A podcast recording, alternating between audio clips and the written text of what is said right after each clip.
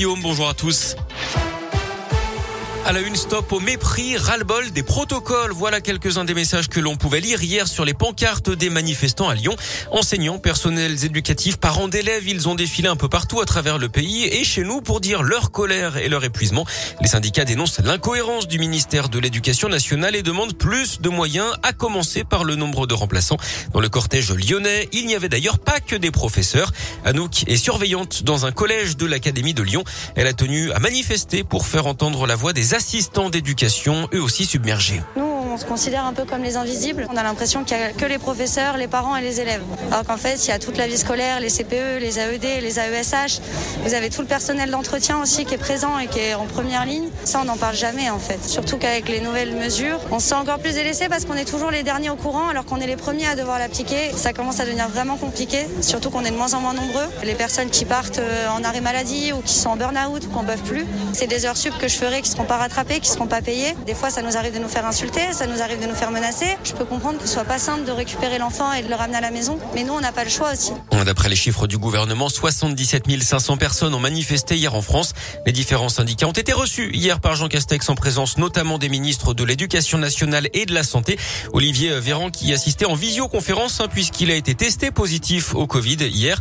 Dans la foulée de cette réunion, Jean-Michel Blanquer a lui annoncé de nouvelles mesures, notamment la mise à disposition de 5 millions de masques FFP2 pour les enseignants de maternelle sur demande et plusieurs milliers de remplaçants pour faire face à la crise.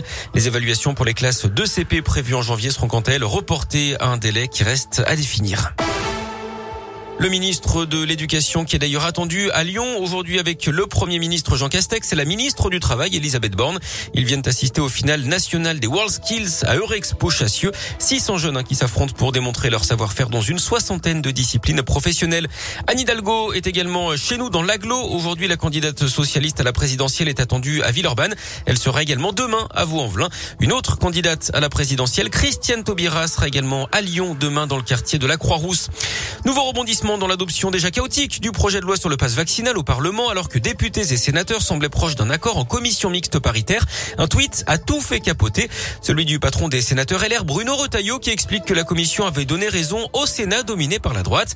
Ce qui a déclenché la fureur hein, de la majorité qui parle d'une atteinte intolérable aux institutions puisque la commission se tient à huis clos. Le texte va donc revenir à l'Assemblée pour une adoption possible ce week-end ou en début de semaine prochaine. Du sport et du handball, début réussi pour les Bleus à l'Euro. Ils ont battu la Croatie 27 à 22. Prochain match demain à 18h face à l'Ukraine. Et puis coup d'envoi de la 21e journée de Ligue 1 de foot. Nice-Nantes ce soir. L'OL ira à 3 dimanche à 17h05. Et puis en basket de l'Euroleague ce soir, l'Asvel se déplace au CSK à Moscou à partir de 18h.